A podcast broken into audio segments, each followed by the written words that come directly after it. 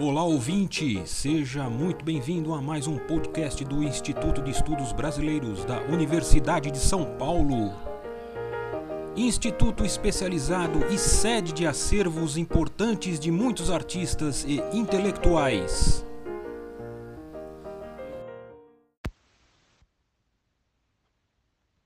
Eu vou comentar aqui muito sucintamente um texto que faz parte do acervo Antônio Cândido, do IEB com o título de Martírio e Redenção. Trata-se de um escrito comovente daquele que é o nosso maior professor de teoria literária, crítico e um pensador do Brasil. Esse texto foi encontrado datilografado, assinado à máquina de escrever e com a data de abril de 2001. Em dezembro de 2019, esse texto foi publicado uh, no número especial em homenagem a Antônio Cândido, da revista Scripta, da PUC de Belo Horizonte, número 23, acompanhada de um comentário meu que eu vou resumir aqui. Nessa pequena obra-prima de menos de uma página, que trata das relações do homem com a terra, esse sociólogo literato, reverente à literatura, inseta seu assunto remontando a Euclides da Cunha. E, de fato, em Os Sertões de Euclides, como todos sabemos, há uma tripartição da obra em A Terra, o Homem e a Luta. E é no final da parte 1, A Terra, que se entronca o texto do professor. Antônio Cândido começa por sugerir, passado mais de um século, uma atualização da leitura das últimas linhas desse capítulo de Os Sertões, que ele transcreve textualmente. Eis a passagem de Euclides que ele cita, abre aspas. O martírio do homem ali é o reflexo da tortura maior, mais ampla, abrangendo a economia geral da vida. Nasce do martírio secular da terra. Fecha aspas.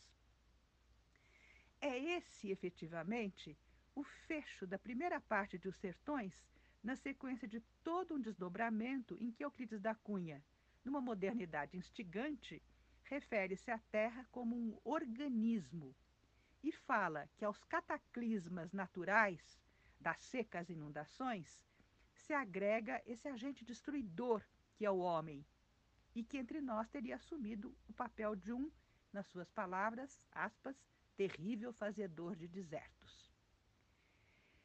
Pois bem, antes de destrinchar o texto de Antônio Cândido, é o caso de apresentar as ideias precedentes de Euclides e que virão culminar nessa frase citada, e que, de uma certa maneira, a sintetiza.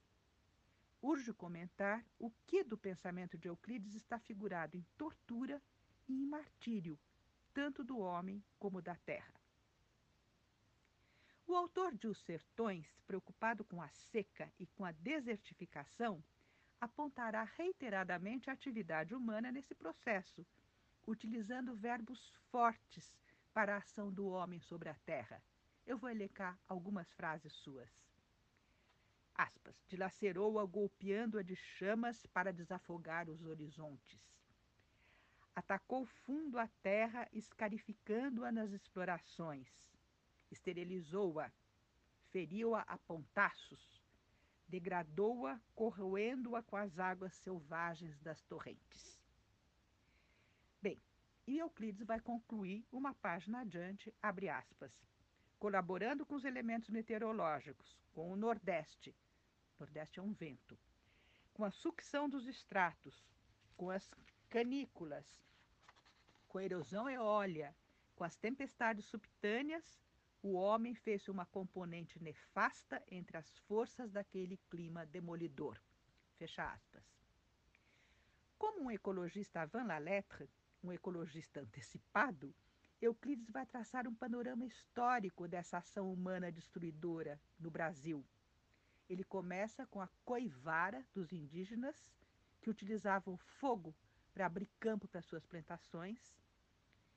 Continua pela intervenção dos colonizadores que desmatam, com o agravamento de adotarem, fora da estreita faixa litorânea, diz Euclides, a criação de gado. Na estreita faixa litorânea havia as os canaviais da costa, né? Bem, aqui eu queria fazer uma observação. A gente precisa se dar conta de que isso foi escrito há mais de um século. O livro Os Sertões foi publicado em 1902, muito antes do agronegócio e da bancada do boi. Bem, continuando com a, a, o relato de Euclides. Na sequência virão o que ele chama de o sertanista ganancioso e bravo em busca do seu vícula e do ouro, os abridores de caminho com o fogo. Diz ele ainda, balizando as marchas das bandeiras.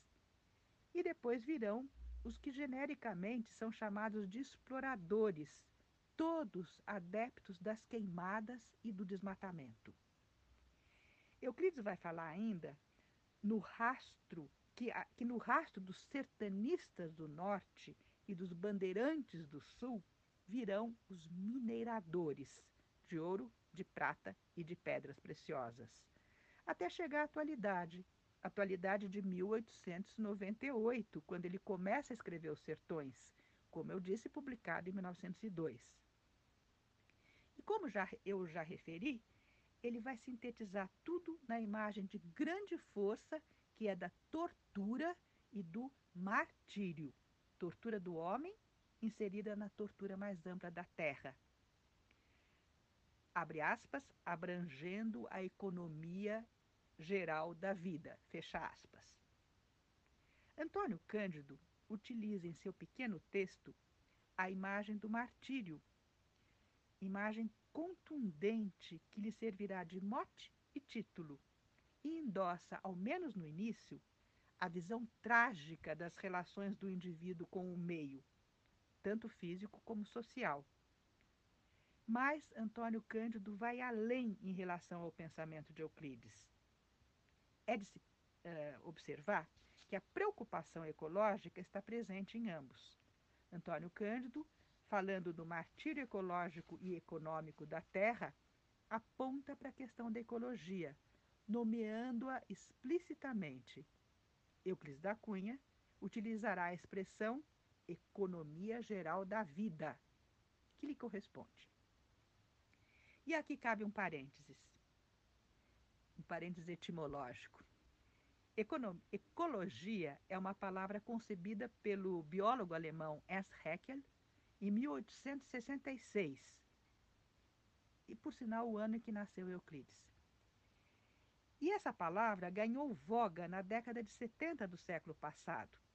Foi com a Conferência de Estocolmo, em 1972, que se oficializou o surgimento da percepção ecológica em dimensão planetária. De fato, Euclides da Cunha antecipou entre nós essa discussão ele não usa o termo ecologia, mas opera com a ideia e utiliza, como eu já referi, a expressão economia geral da vida, que é quase que um sinônimo. Aliás, ecologia e economia contêm ambas, embutido na sua estrutura vocabular, o termo grego oikos, que significa morada, casa. Ecologia de oikos mais logos, né? uh, logos é estudo, ciência. Então, uh, ecologia é a ciência da morada do homem, da moradia humana. E economia, que é de oikos mais nomos, e nomos é regra, lei, uso.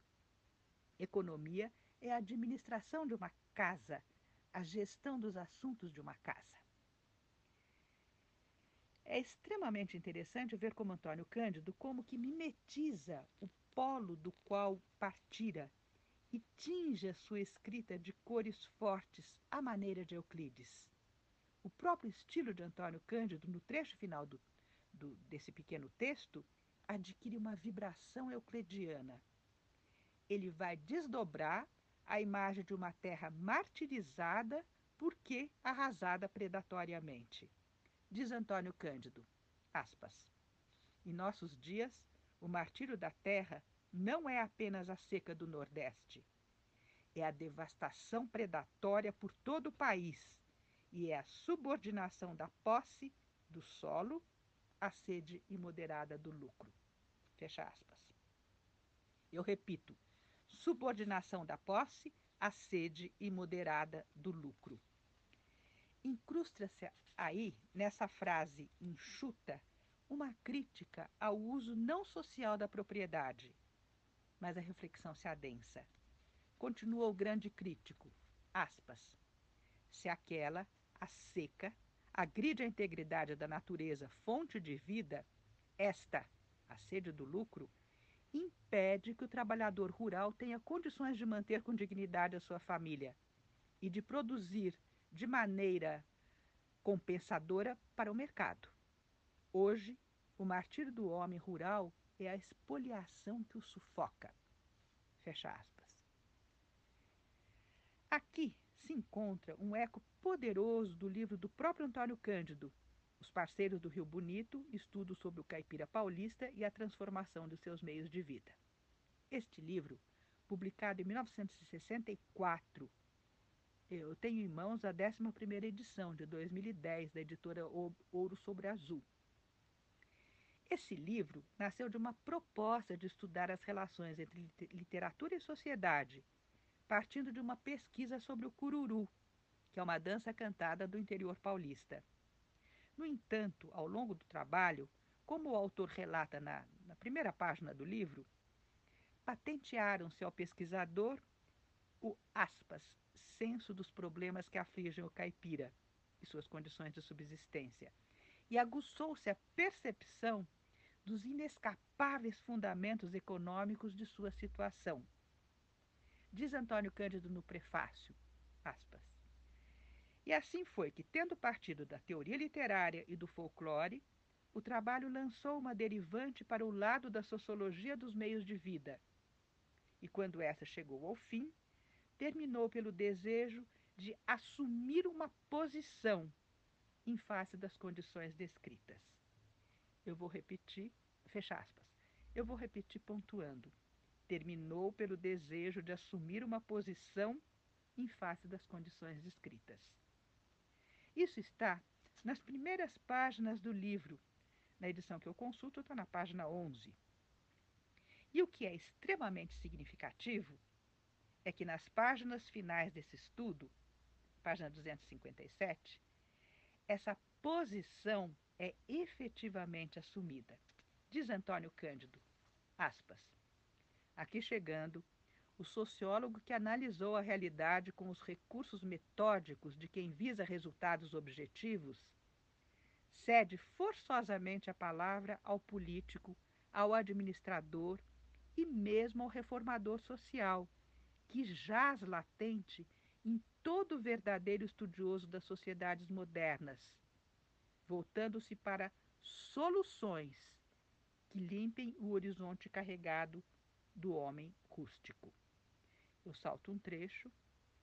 Conclui-se de tudo que, passando do plano propriamente sociológico para o da política e da administração, que o prolongam pelo vínculo da sociologia aplicada, a situação estudada nesse livro leva a cogitar no problema da reforma agrária. Fecha aspas. Esse percurso, que leva do estudo teórico à necessidade da praxis, deve ser pontuado. Foi na reforma agrária, bandeira primordial da década de 60 e uma das mais fundamentais reformas de base reivindicadas, que desembocou esse estudo. E efetivamente aqui, o sociólogo deve ceder a palavra ao político. É, bem, trata-se de um caso oposto ao do homem de gabinete, ao do homem da, da Torre de Marfim. O escritor da Torre de Marfim é aquele que se dedica a pensar e teorizar, de longe e do alto, intocado e intocável.